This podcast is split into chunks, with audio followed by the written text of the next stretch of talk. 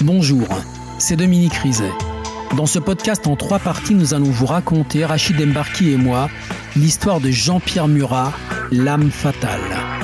Un épisode de Faites entrer l'accusé, écrit et réalisé par Alexis de la Fontaine. Rédactrice en chef, Isabelle Clairac. Bonne écoute. Et son absence au travail ce jour-là? Le policier Nedilko sait bien que l'argument se démonte aussi facilement. Donc on aura dit oui dire, on nous dira simplement qu'il n'aimait pas se lever le matin et puis qu'il n'était pas très assidu à son travail. Ok, on fait pas un meurtrier entre nous. Hein Son séjour en Suisse Il a le droit d'y aller. Il a son enfant et sa compagne qui sont au Creusot et il va revenir tous les week-ends pour les voir. Il subvient à leurs besoins. On peut le loger extrêmement facilement. Il est parti simplement travailler. Et la preuve, c'est qu'il va revenir en 1989. Or, si, si je commets un meurtre et que je veuille me faire oublier, je vais pas revenir au bout de deux ans. Et pourtant, il revient. Quant à sa coupe de cheveux, tous les jeunes de l'époque avaient la même. Et puis, le signalement du facteur. Alors le facteur, bon, le facteur, il décrit un garçon qui court, qui est au moins aussi grand que lui, 1m80, donc qui est grand, et qui a les cheveux clairs, voire blonds. Eh bien, Jean Prémurat, il est brun. Et sa taille, c'est une petite taille, c'est 1m70. Ce témoignage, il ne permet pas de dire c'est Jean-Pierre Murat. Pas du tout. Et moi je dis au contraire. Ça peut pas être lui. Ça peut pas être lui. Si Nedilko veut coincer Murat, il va falloir creuser davantage. Et l'occasion se présente le 19 mai 2011. Il obtient enfin le feu vert des médecins pour l'interroger. Mais en audition libre, pas en garde à vue.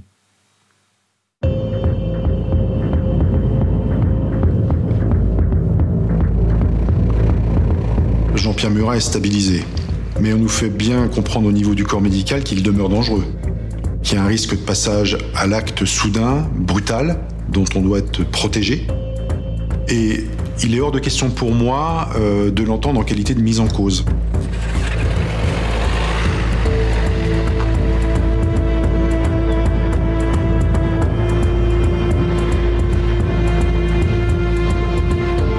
La stratégie de Raphaël Nedilko est donc de laisser Jean-Pierre Murat parler librement, sans le brusquer. Brigadier chef Raphaël Nedilko, police judiciaire de Dijon. Tout de suite d'entrée de jeu, il me dit de toute façon, je n'ai rien à voir avec le meurtre de cette petite fille. Il affirme qu'il ne la connaissait pas, qu'il ne l'avait jamais vue et qu'il ne savait même pas à quoi elle pouvait ressembler. Et je me souviens qu'au moment de, de, replier mon ordinateur, l'audition était pratiquement terminée, Jean-Pierre Murat me livre deux informations extrêmement importantes. La première, c'est qu'il se situe lui-même à la Charmille le jour du meurtre. Jean-Pierre Murat euh, met le doigt dans le grenage. Il se trahit. Lui-même se fixe physiquement dans le quartier de la Charmille, à proximité immédiate du domicile de Christelle Maïri le jour du meurtre un faux pas inespéré. Et Murat en fait un deuxième. Il accuse deux personnes d'avoir échangé un couteau à cran d'arrêt après le meurtre, couteau à cran d'arrêt euh, dont la longueur euh, pourrait correspondre à l'arme du crime. Ce qui est d'autant plus inquiétant euh, parce que Jean-Pierre Murat n'est pas censé savoir quoi que ce soit, lui-même l'a affirmé. Il ne sait rien sur le meurtre de Christelle Maïri, y compris l'arme qui aurait été utilisée. Quand le policier quitte Murat, sa conviction s'est encore renforcée. D'autant plus que tous ceux qui connaissent le suspect lui ont aussi parlé d'une vraie passion pour les couteaux. Christophe Rode, procureur de la République de Chalon-sur-Saône de 2009 à 2016. Jean-Pierre Murat était depuis très jeune obsédé par les couteaux, euh, à tel point qu'il allait même chercher certains couteaux euh, dans les poubelles parce qu'ils représentaient euh, un objet important pour lui. Il faisait la collection de ces couteaux. Ses anciennes compagnes ont été entendues et ont toutes dit qu'il avait des couteaux, des crans d'arrêt, qu'il sortait jamais sans un couteau. Et que cette adoration ne l'a jamais quitté. Docteur Gérald Dallois, expert psychiatre. C'est très fréquent que un certain nombre de schizophrènes en plein délire de persécution portent une arme et notamment des couteaux pour essayer de se protéger puisqu'ils pensent qu'ils vont être attaqués par des martiens, par des gens qui leur veulent du mal, etc. Trois semaines après l'audition de Murat, les policiers perquisitionnent chez lui. Et la pêche est bonne. On découvre une quantité euh, assez impressionnante de, de couteaux qui sont collectionnés à la fois par Jean-Pierre Murat et par son père. On retrouve de ces couteaux absolument partout. Euh, dans les tiroirs des commodes, dans les tables de nuit, euh, dans les meubles de cuisine, dans les placards.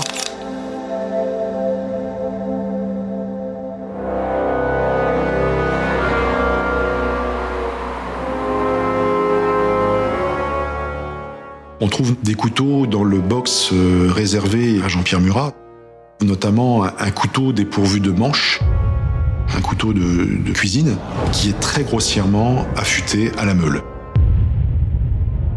Cette lame de couteau dépourvue de manche, la façon dont elle est affûtée, elle me fait immédiatement penser au couteau découvert peu après le meurtre dont on pense qu'il pourrait être l'arme du crime.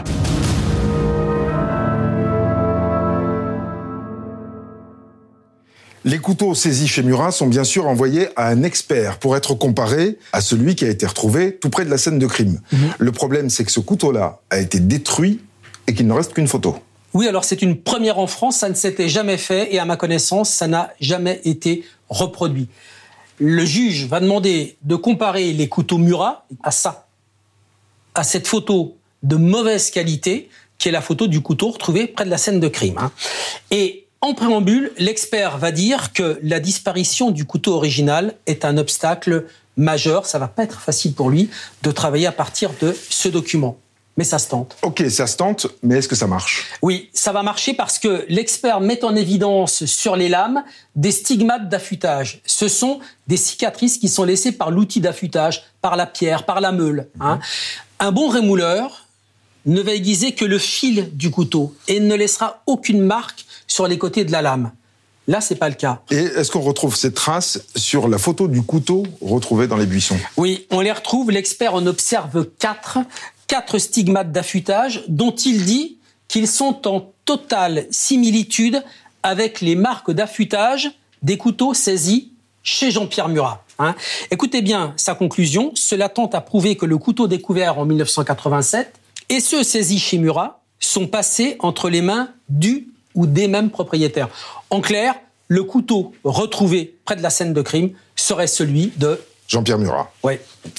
Et la conséquence, eh bien, c'est que Murat, le 13 décembre 2011, est placé en garde à vue. Nous sommes 25 ans après le crime.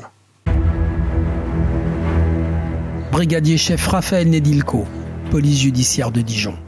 Il est très calme, très détendu, très confiant. Pour lui, il est sur la même ligne de défense, il n'a rien à voir dans ce meurtre, et il est convaincu qu'on n'a absolument aucun élément à charge contre lui. Tellement confiant, Murat, qu'il refuse même la présence d'un avocat. Sauf que cette fois-ci, Raphaël Nedilko passe à l'attaque. Murat dément connaître Christelle.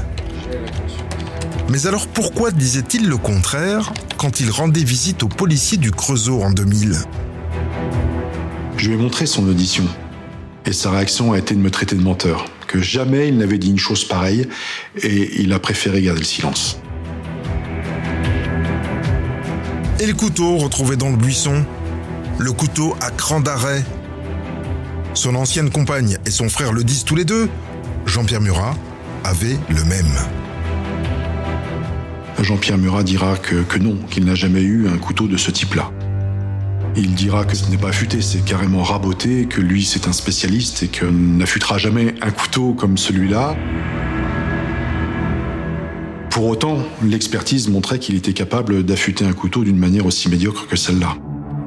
Sur sa dégaine à la Renault, la ressemblance avec le signalement du facteur, sur ses confidences à Michel, toujours la même réponse. Non. Toujours non. J'ai longtemps pensé pendant la garde à vue qu'avec la charge des éléments que je lui opposais, il allait finir par craquer. Je pense qu'une personne normale avec un tel faisceau euh, concordant, aurait déposé les armes et aurait fini par avouer. Mais pas Jean-Pierre Murat. Non. Le policier devra faire sans aveu. Mais il peut toujours compter sur Murat pour commettre un faux pas. Il me dit, mais vous savez, euh, la scène de crime, je, je connais. Environ une dizaine d'années après le meurtre, j'ai été pris d'une d'une envie d'aller voir s'il restait des traces de sang.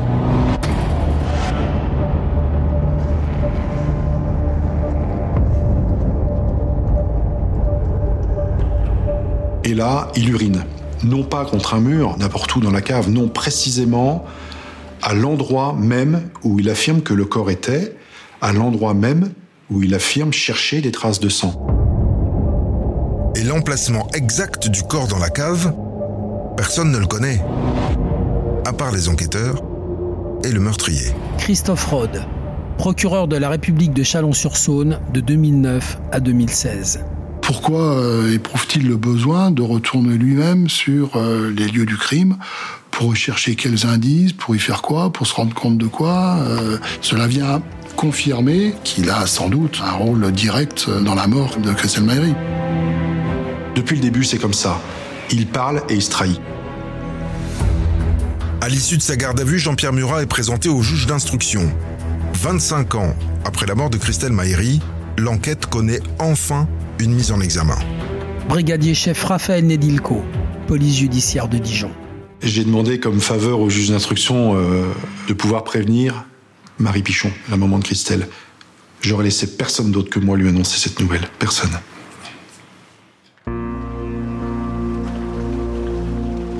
Je lui ai dit, je, je sais bien que je vous l'ai pas promis, mais je crois bien qu'on touche le bout du tunnel.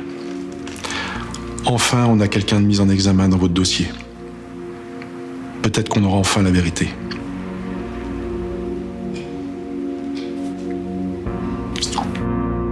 Marie Pichon, la mère de Christelle Maillery. Raphaël qui me dit Ça y est, il a arrêté, monsieur Murat, en l'argent. Ça m'a. Ça m'a. J'y croyais même pas, c'est pas possible. J'étais toute seule là sur le canapé.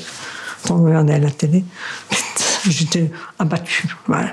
C'est presque comme le premier jour quand Christelle est décédée. Plus rien. Je croyais plus. Pratiquement 25 ans d'attente. Je sais pas si les, les gens peuvent imaginer 25 ans ce que c'est, d'attente.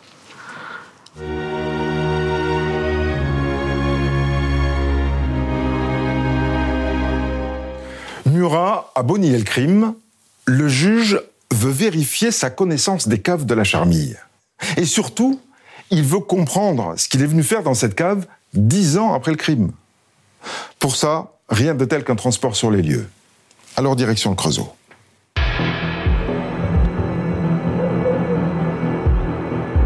Et ce 26 octobre 2012, le juge d'instruction ne va pas être déçu. Murat nie toujours le meurtre, oui. Mais quand le magistrat lui demande de désigner l'endroit où il est retourné chercher des traces de sang dix ans après, bingo.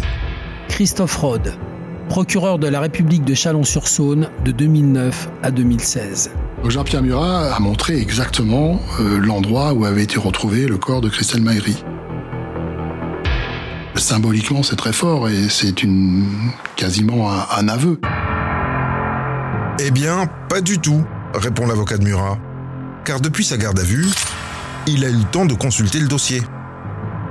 Dans le dossier, on a les photographies de, je l'ai d'ailleurs ici, de, la jeune fille lorsqu'elle est allongée le long du mur, avec le, vélo qui est derrière. Et donc, ensemble, on a regardé le dossier. Bien sûr qu'on l'a regardé. Alors après, bien sûr que il, va faire le cheminement et il va dire où est le corps. Il l'a vu sur la photo. Il l'a vu. Mais dans ce cas, pourquoi Murat a-t-il uriné à cet endroit précis dix ans après le meurtre? Il n'avait pas le dossier là. Deux explications. Soit une forme de mépris, j'irais uriner sur vos tombes, ou alors pour pouvoir justifier la présence de son ADN du fait qu'il a justement uriné sur la scène de crime. Pour vérifier cette hypothèse, le policier demande à un collègue d'effectuer des prélèvements ADN à l'endroit même où Murat a uriné. une stratégie destinée à le faire réagir. Brigadier chef Raphaël Nedilko, police judiciaire de Dijon. Jean-Pierre Murat a une réaction euh, extrêmement nerveuse. C'était très palpable chez lui euh, au moment où cet couvignonnage a eu lieu. Maître Corinne Herman, avocate comme s'il était Pichon. scandalisé et comme si en même temps il se disait euh, euh, mais voilà mon- ils vont trouver mon ADN quoi. Maître Michel Grébeau, avocat de Jean-Pierre Murat. Lui, ce qu'il voulait, c'était qu'on qu'on l'innocente. C'est tout. Donc c'est pourquoi il est inquiet, parce qu'il se dit, qu'est-ce qu'ils vont encore me sortir? Depuis l'entrée de la cave, une femme n'a rien perdu de la scène.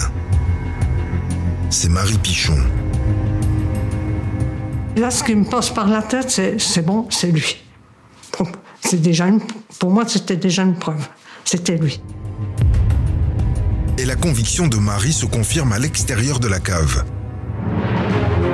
Car Murat va commettre une nouvelle bourde en descendant le chemin de la charmille. Il s'arrête vraiment à l'endroit où l'arme a été retrouvée, c'est-à-dire à hauteur du buisson où l'arme est retrouvée. Or on ne lui dit pas de s'arrêter. N'y a que l'auteur des faits qui peut s'arrêter à l'endroit où il a jeté l'arme. Gaffe sur gaffe. Et Murat, dont ce n'est décidément pas le jour, va continuer et montrer qu'il sait vraiment beaucoup de choses. Au pied de l'immeuble de Christelle, le juge l'interroge. Il habitait où le copain que vous veniez voir tous les jours à l'époque du meurtre? Et là, encore une fois, Jean-Pierre Murat se prend les pieds dans le tapis. Il dit, mais à tel étage, juste au-dessus de celui de la jeune fille. Chose qu'il n'était pas censé connaître, encore une fois. L'instruction se termine. Il est temps de renvoyer Murat devant les juges, mais reste à savoir s'il est accessible à une sanction pénale. Parce que Murat, il en a fait des séjours en HP. Ouais. Alors c'est vrai que la question se pose, mais il n'y a pas vraiment eu de débat parce que Murat a été examiné par un éminent psychiatre qui s'appelle le docteur Zaguri. Et Zaguri n'a pas tenu compte seulement des entretiens qu'il avait eus avec Murat, il a tenu compte de toute sa vie, de tout son passé psychiatrique. Et voilà ce que note l'expert. Les premiers symptômes psychotiques francs de sa maladie sont apparus début 89, soit plus de deux ans après le meurtre de Christelle Maillery. Alors pour l'expert, les troubles ne semblent pas contemporains ou concomitants aux faits. Et en droit, ce qui compte, c'est l'état de santé mentale au moment des faits, au moment du passage à l'acte. Le docteur Zaguri considère que si le discernement de Murat n'est pas aboli au sens de l'article 122 du Code pénal, il peut toutefois être altéré. Et si son discernement est altéré, l'expert écrit, Murat n'est que relativement accessible à une sanction pénale. Oui, mais accessible tout de même. Oui.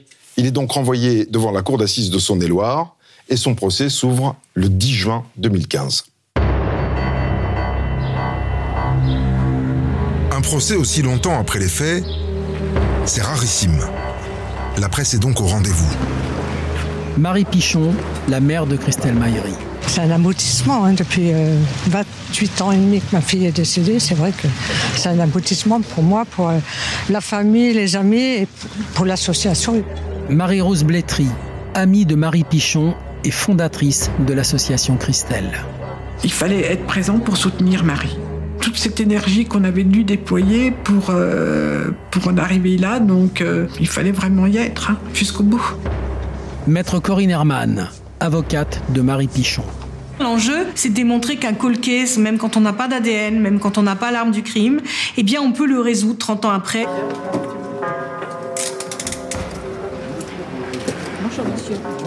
Maître Michel Grébeau, avocat de Jean-Pierre Murat. L'enjeu, c'est l'acquittement. C'est- sûr. Hein, et je dois l'obtenir, cet acquittement.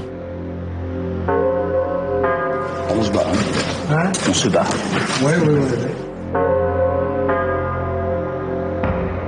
Je voulais trop qu'ils disent, ben oui, c'est moi qui l'a fait, et puis qu'ils me disent pourquoi il l'a fait. Parce qu'il a été arrêté, mais je ne sais pas pourquoi. Je ne sais pas pourquoi il a fait ça. Mais les questions de Marie restent sans réponse. Car Murat garde la même ligne. Il n'est pour rien dans le meurtre de sa fille. Alors, les débats s'animent autour des éléments matériels, et notamment le couteau retrouvé dans le buisson. Maître Michel Grébeau, avocat de Jean-Pierre Murat. on va dire, ça peut être son couteau. Mais euh, est-ce qu'il l'a tué avec? Alors ça, euh, on ne le démontre pas, hein. on ne le sait pas. Et l'expertise du couteau Pour la défense, elle ne démontre rien non plus. Comment peut-on arriver à des conclusions à partir d'un couteau simplement sur une image, l'image d'un couteau? L'image d'un couteau, c'est pas le couteau.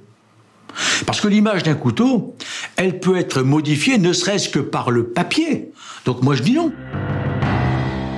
L'avocat marque un point. Mais il n'est pas aidé par le comportement de son client. Murat peut aussi montrer un visage plus inquiétant que celui de l'homme tranquille qu'il donne à voir depuis le début du procès. Maître Didier Seban, avocat de Marie Pichon. Jean-Pierre Murat va à un moment donné euh, péter un câble à l'égard d'une témoin, euh, l'insulter, euh, s'en prendre violemment à elle. Et puis, finalement, quand je lui pose la question est-ce que c'est vous et que je lui repose avec insistance, il va m'envoyer paître violemment. Christophe Rode, procureur de la République de Chalon-sur-Saône de 2009 à 2016. C'était un élément supplémentaire pour indiquer que Jean-Pierre Murat pouvait se montrer très, euh, très violent et, avoir un passage à l'acte euh, très facile. Maître Michel Grébeau, avocat de Jean-Pierre Murat. Je sens bien qu'en regardant les jurés, euh, que bon, ça les a marqués. Un point pour l'accusation. Dans son réquisitoire, l'avocat général rappelle d'ailleurs les violences récurrentes de Murat et le chapelet d'indices à charge contre lui. Son absence d'alibi, ses aveux à Michel, son obsession pour le meurtre, sa technique d'affûtage des couteaux et sa connaissance de la scène de crime. Tout rapproche Murat du meurtre. Rien ne l'en écarte. Christophe Rode, procureur de la République de Chalon-sur-Saône de 2009 à 2016 tous ces indices, lorsqu'ils sont euh, mis bout à bout, constituent un véritable euh, portrait du, coupable, et le portrait, c'est celui de, Jean-Pierre Murat. Le magistrat requiert 20 ans de prison, une peine qui tient compte de l'altération du discernement de Murat au moment des faits. La défense, elle, va tenter d'arracher l'acquittement.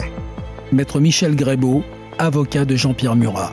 J'ai dit au juré, mais si, c'était un de vos enfants, de vos pères, vos frères, qui soit ici, avec simplement les charges qu'on retient contre Jean-Pierre Murat, est-ce que vous ne crieriez pas au scandale s'il était condamné? C'était ça le problème. On n'a pas le droit de condamner un homme avec aussi peu d'éléments. Les jurés de Saône-et-Loire auront un avis différent. Après 3h30 de délibéré, ils condamnent Jean-Pierre Murat à 20 ans de réclusion criminelle.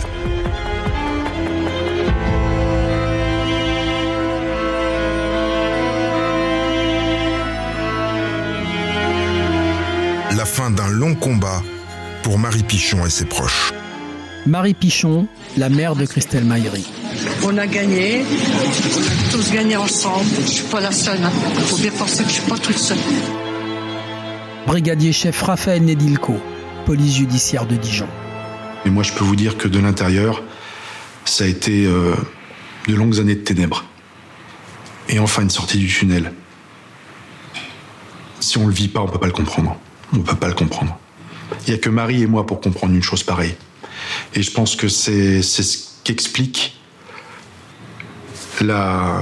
l'estime et l'attachement qui est entre les moi. Tout simplement. Raphaël, pour moi, je, vais, je le porte aux anges. C'est vraiment un, mec, je vais dire un mec super. C'est pas qu'un flic super. Le mec super, euh, ça, ça, aurait pu être, mon frère, ça aurait pu être mon fils. il m'a fait, euh, il m'a redonné une joie, une joie de vivre, on va dire entre parenthèses. Je sais pas si c'est une joie, mais il m'a permis de revivre d'une autre manière. Alors lui, c'est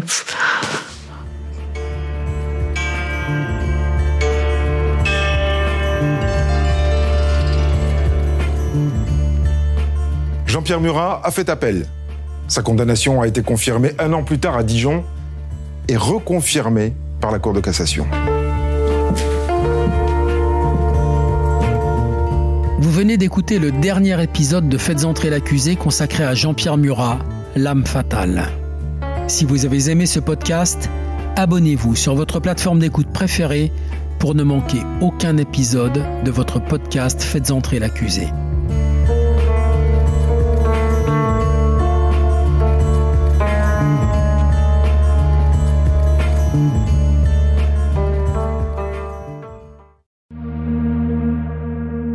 Bonjour, c'est Dominique Rizet. Une poignée de secondes, voilà tout ce qu'il faut pour qu'une vie bascule. Juste une poignée de secondes. Un sursaut, un instant où le destin bifurque dans une direction ou dans l'autre. Sur le coup, je pensais pas qu'il était mort parce que je voyais pas de sang, on voyait rien quoi en fait. Sébastien s'est jeté sur son père. L'affaire Grégory, l'affaire Daval, l'affaire Cahuzac, vous les connaissez toutes, ça fait 40 ans que je vous raconte ces destins brisés. Aujourd'hui, dans l'instant où, découvrez les confessions de ceux qui sont au cœur de ces affaires. Ils me racontent et vous racontent ce qu'ils ne pourront jamais oublier. L'instant où, un podcast BFM TV raconté par Dominique Rizet.